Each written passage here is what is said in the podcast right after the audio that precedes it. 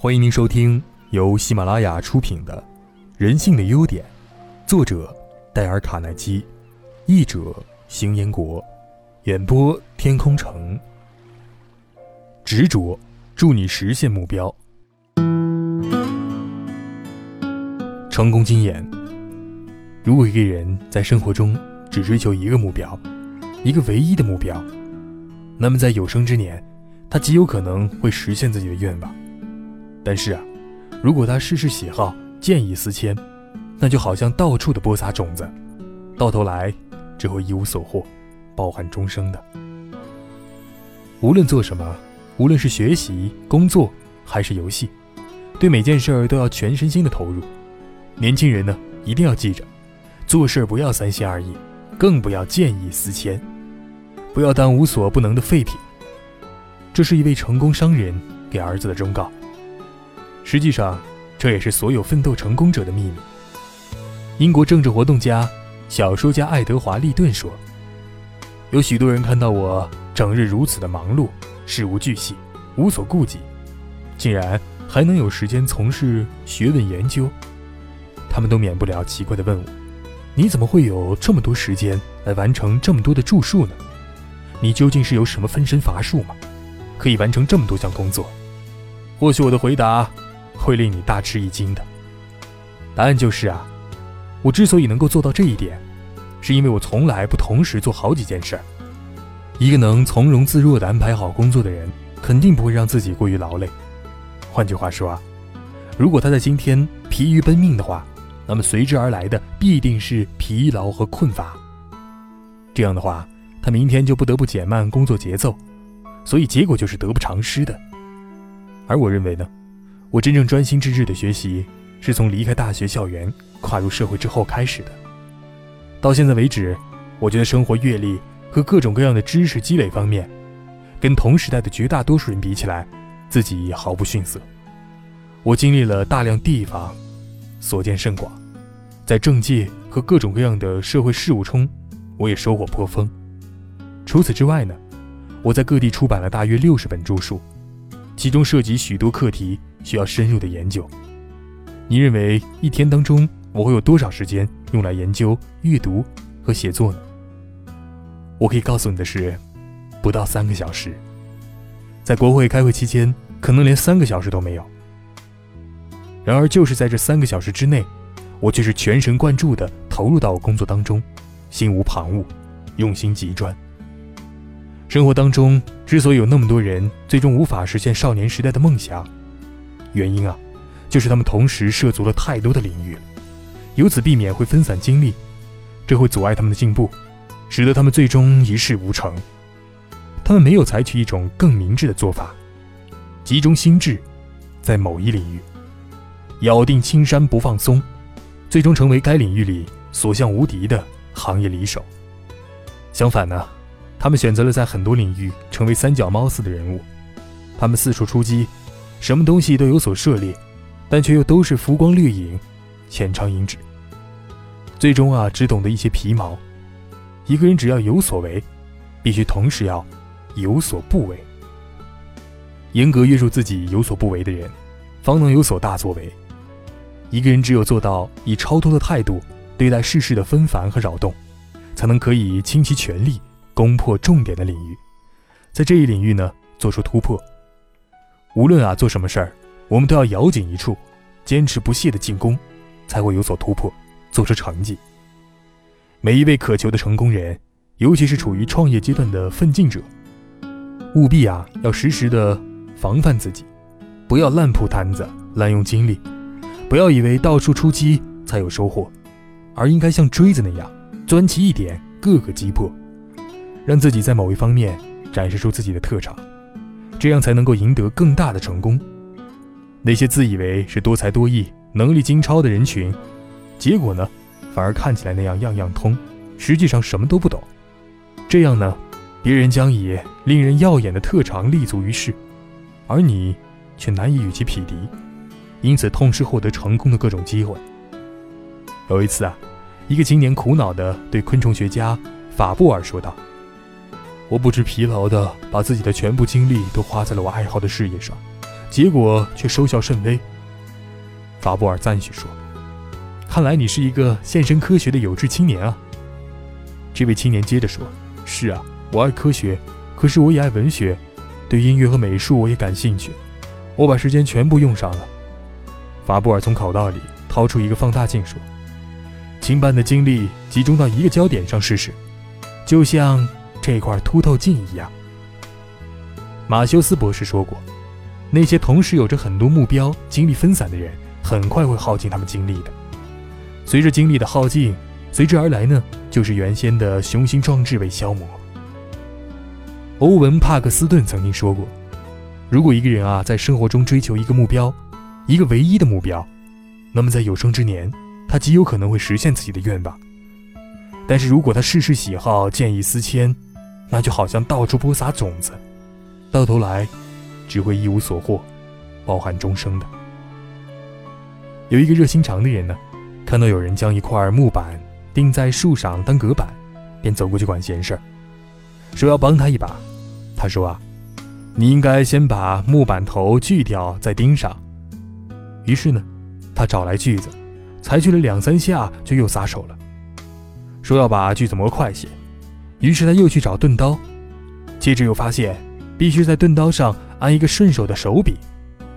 于是啊，他又去灌木丛当中寻找小树，可砍树又得先磨斧头，磨斧头呢又需要磨石固定好，这又免不了要制作支撑磨石的木条，制作木条呢又少不了木匠用的长凳。可这儿啊，并没有一套齐全的工具是不行的。于是啊，他到村里去找其他所需的工具。然而这一走。就再也不见他回来了。那些对奋斗目标用心不专、左右摇摆的人，对所做的工作总是寻找顿词、懈怠逃避，他们注定都是要失败的。让我们来吸取鲍勃的教训吧。鲍勃没有受过什么教育，但他的父亲为他留下了一大笔钱。他拿出十万美元投资了一家煤气厂，可造煤气所需要的煤炭价格昂贵，这使他大为亏本。于是呢。他将以九万美元的售价把煤气厂啊转让出去了，开办起煤矿。可又不走运，因为采矿机机械的消耗大的惊人，因此呢，鲍勃把矿里所有的股份变卖了八美元，转入了煤矿机制造业。从那以后，他就像一个内行的滑冰者，在有关的各种行业中滑进滑出，没完没了的。几年过去，鲍勃一事无成，十万美元也化为乌有。更可怕的是啊，他甚至在生活中也是这种见异思迁的态度。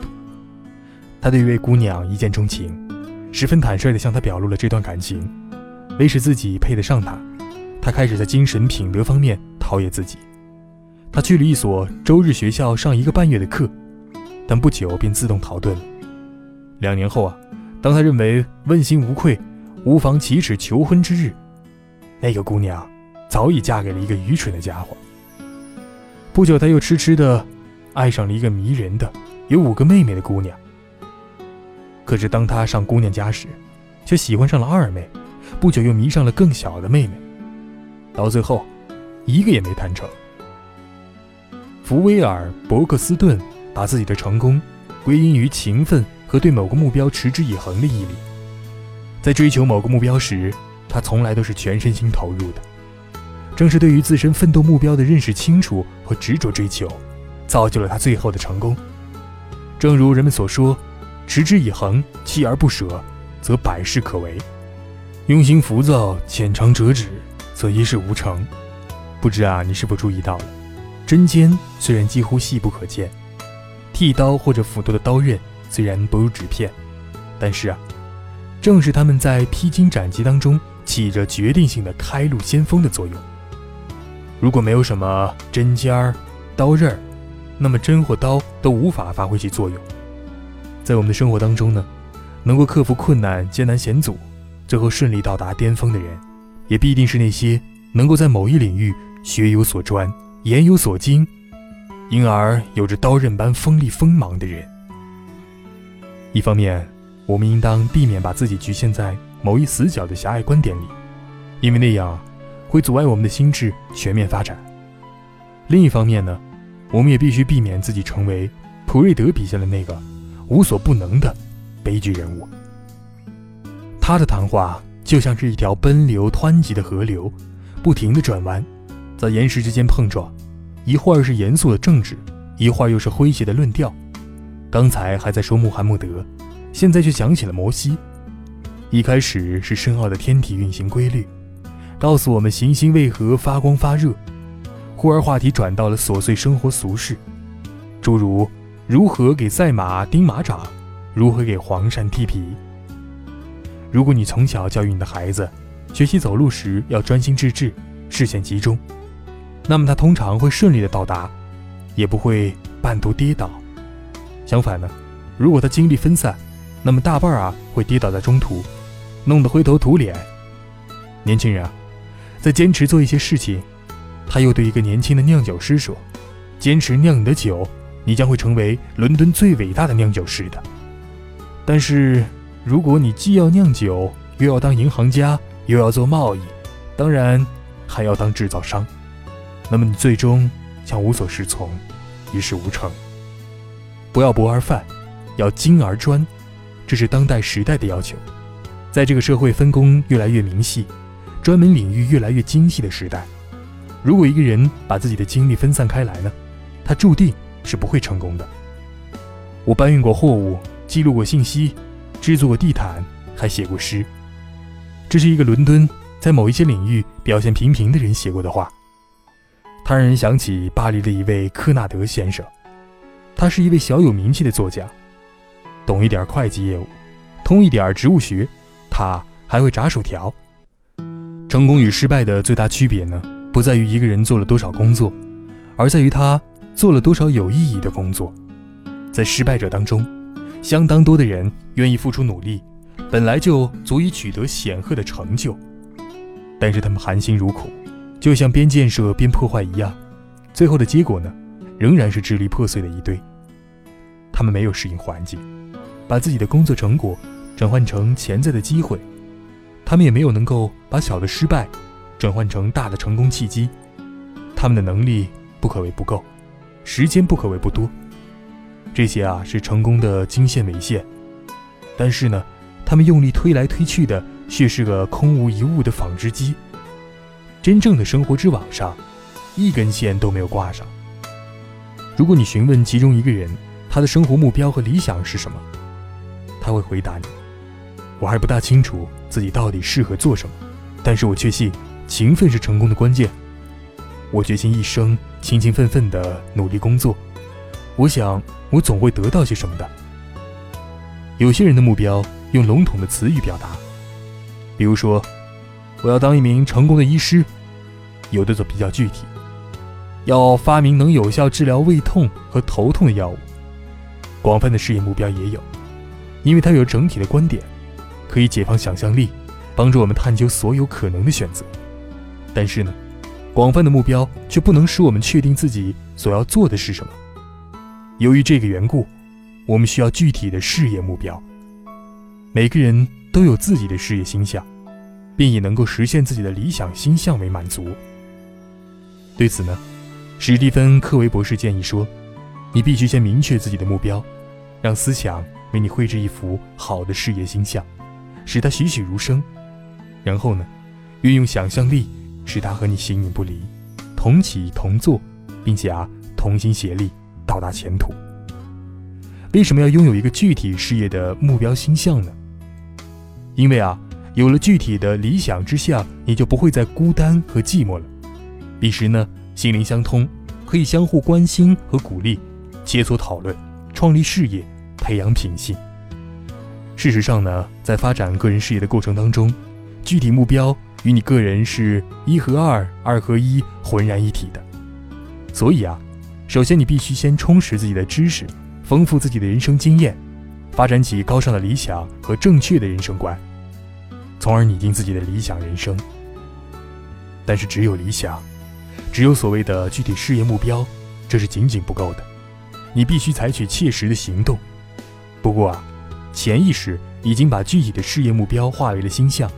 闪动在你眼前，提醒着你，督促你继续未完成的工作。通过紧密的合作，直到目标变成现实。永远不要抱着投机的态度来学习。沃尔斯语重心长地告诫我们，这种学习态度只能导致一无所获。首先要给自己定一个计划，确定一个奋斗目标，然后脚踏实地地为之努力奋斗，把你的精力和才干都用在这个上面，这样你就离成功不远。我所说的投机的学习态度，是指那种由于认为所学的东西未来在某个时刻可能会带来好处，而毫无方向的进行学习的态度。你可能玩过这样的游戏，在夏天最炎热的某一天，把放大镜拿出来放在纸上，中间隔一小段距离，很快你就会发现，如果放大镜是移动的话，你永远也无法点燃报纸。但是如果放大镜不动，你把焦点对准报纸。很快，你将利用太阳的威力，把报纸点燃。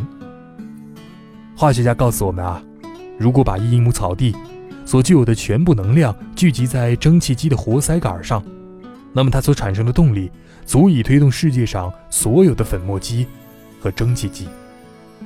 但是因为这种能量是分散存在的，所以啊，从科学的角度来说，它基本上毫无价值可言。这也说明，能量一旦聚集于一点，将会产生多么大的动力？伊格劳拉有一句名言：“一次做好一件事的人，比同时涉猎多个领域的人要好得多。”在太多的领域当中都付出努力，我们就难免会分精力，阻碍进步，最终导致一事无成。圣里奥纳多在一次给一名爵士的信中谈到他的学习方法，并解释自己成功的秘密。他说道：“啊，开始学法律。”我决心吸收每一点有用的知识，并使之化为自己的一部分。这一件事儿没有充分了解之前，我绝不会开始学习另一件事儿的。耶鲁的教授乔治·戴文森是依靠专注才取得成功的。乔治从小就有个梦想，希望能够像他心目中那些英雄那样改变世界，服务于全人类。不过，要实现他的目标，他需要接受最好的教育。他知道，只有美国才能达到他所需要的教育。要命的是啊，他身无分文，没有办法支付路费，而到美国足有一万英里的距离，而且他根本不知道要上什么学校，也不知道会被什么学校招收。但乔治还是出发了，他必须踏上征途。他徒步从家里尼亚萨兰的村庄向北，穿过东非荒原，到达开罗，在那儿，他可以乘船到美国。开始他的大学教育，他一心只想着一定要踏上那片可以帮助他把握自己命运的土地，其他的一切都可以置之度外。在崎岖的非洲大陆上，艰难跋涉了整整五天，乔治仅仅前进了二十五英里，食物吃光了，水也快喝完了，而且他身无分文，想要继续完成后面的几千英里的路程是不可能的。但乔治清楚的知道，回头。就是放弃，就是重新回到贫穷和无知。他对自己发誓，不到美国，我誓不罢休，除非我死了。他继续前行。有时他与陌生人同行，但更多时候啊，则是孤独的步行着。大多数夜晚，他都大地为床，星空为被的生活。他依靠野果和其他可以吃的植物维持生命。艰苦的旅途生活使他变得又瘦又弱。由于疲惫不堪和心灰意冷，乔治继续放弃。他曾经想，回家也许会比继续这样愚蠢的旅途和冒险更好一些呢。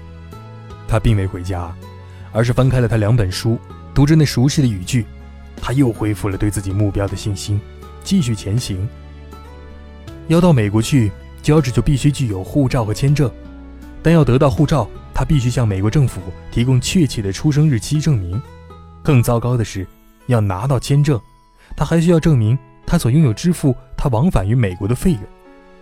乔治只好再次拿起笔，给他童年时就曾经教过他的教师们写了封求助信。结果传教士们通过政府渠道帮助他很快拿到了护照。然而，乔治还是缺少领取签证所必须的那笔航空费用。乔治并不灰心，而是继续向开罗前进。他相信啊。自己一定能通过某种途径得到自己想要的那笔钱。几个月过去了，他勇敢的旅途事迹渐渐的被广为人知。关于他的传说已经在非洲大陆和华盛顿福农山区广为流传了。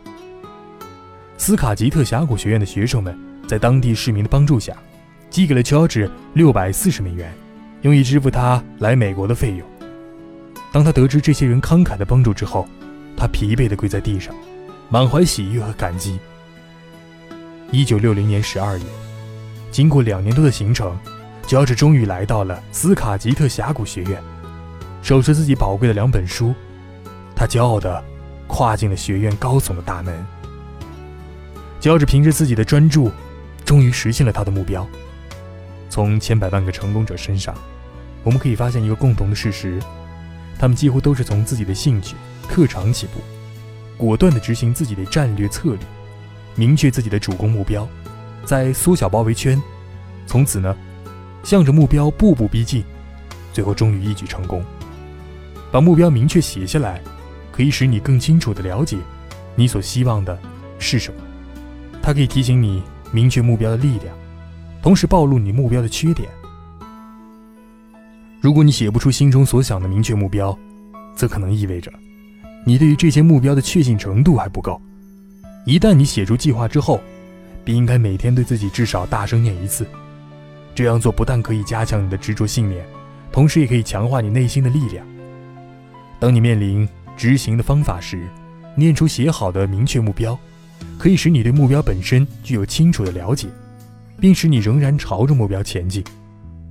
当然啊，我们可以利用书面计划来确保每一个团队成员都能为相同的目标努力。个人的能力有限，但若能以共同的明确目标为基础，集合众人的才智，并且以和谐的态度迈进目标，则能成就。伟大的事业，亲爱的听众朋友们，本书已全部播讲完毕，感谢您的一路陪伴，感谢您的收听。事业培养品性。事实上呢，在发展个人事业的过程当中，具体目标与你个人是一和二、二合一、浑然一体的。所以啊，首先你必须先充实自己的知识，丰富自己的人生经验。发展起高尚的理想和正确的人生观，从而拟定自己的理想人生。但是，只有理想，只有所谓的具体事业目标，这是仅仅不够的。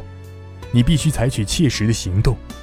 不过啊，潜意识已经把具体的事业目标化为了星象，闪动在你眼前，提醒着你，督促你继续未完成的工作。通过紧密的合作，直到目标变成现实。永远不要抱着投机的态度来学习。沃尔斯语重心长地告诫我们，这种学习态度只能导致一无所获。首先要给自己定一个计划，确定一个奋斗目标，然后脚踏实地地为之努力奋斗，把你的精力和才干都用在这个上面，这样你就离成功不远了。我所说的投机的学习态度，是指那种由于认为所学的东西未来在某个时刻可能会带来好处。而毫无方向的进行学习的态度。你可能玩过这样的游戏：在夏天最炎热的某一天，把放大镜拿出来放在纸上，中间隔一小段距离，很快你就会发现，如果放大镜是移动的话，你永远也无法点燃报纸；但是如果放大镜不动，你把焦点对准报纸，很快你将利用太阳的威力，把报纸点燃。化学家告诉我们啊。如果把一英亩草地所具有的全部能量聚集在蒸汽机的活塞杆上，那么它所产生的动力足以推动世界上所有的粉末机和蒸汽机。但是因为这种能量是分散存在的，所以啊，从科学的角度来说，它基本上毫无价值可言。这也说明，能量一旦聚集于一点，将会产生多么大的动力。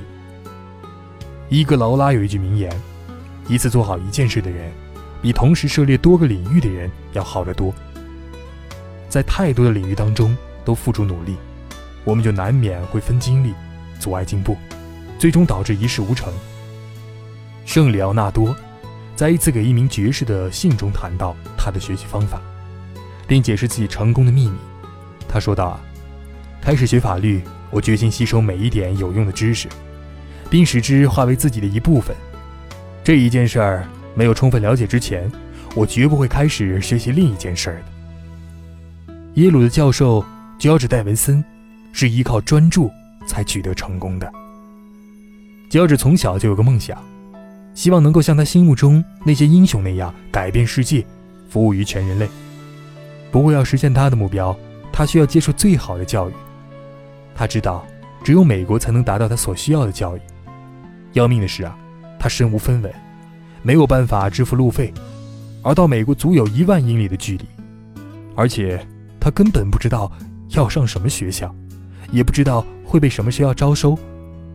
但乔治还是出发了，他必须踏上征途。他徒步从家里尼亚萨兰的村庄向北，穿过东非荒原，到达开罗。在那儿，他可以乘船到美国，开始他的大学教育。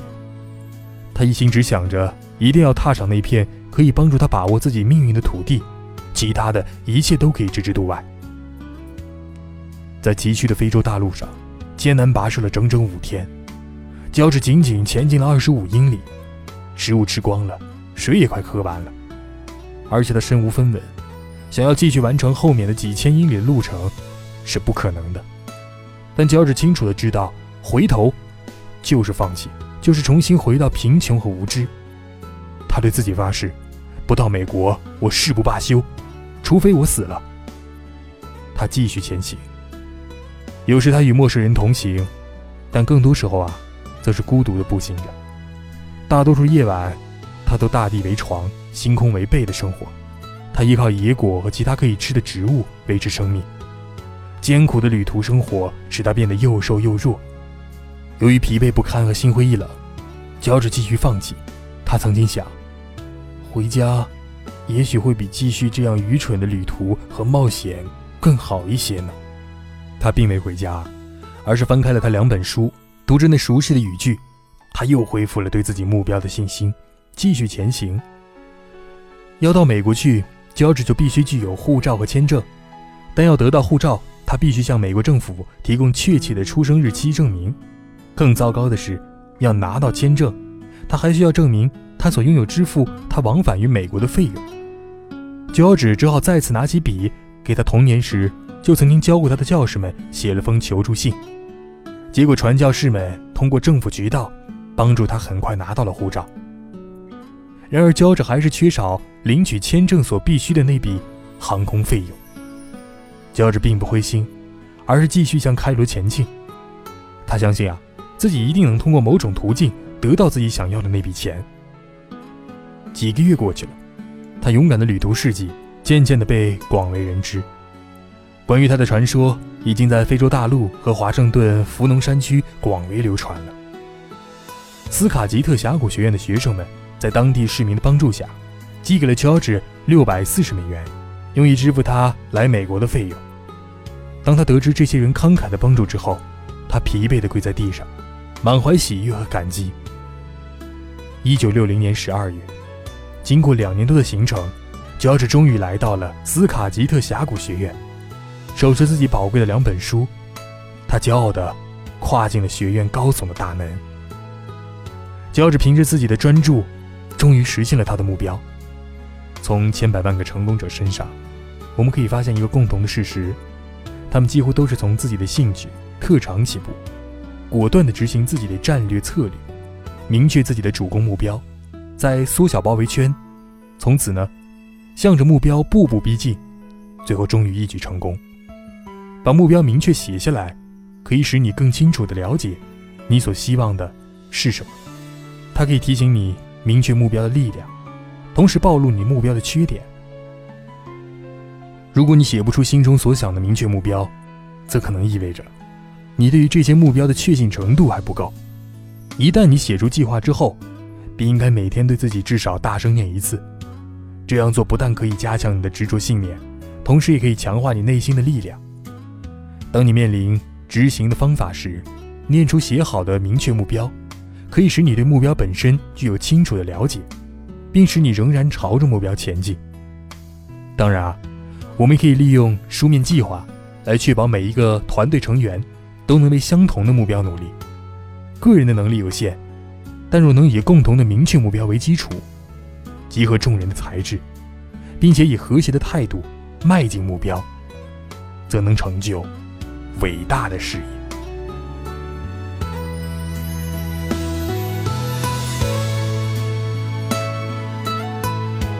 亲爱的听众朋友们，本书已全部播讲完毕，感谢您的一路陪伴，感谢您的收听。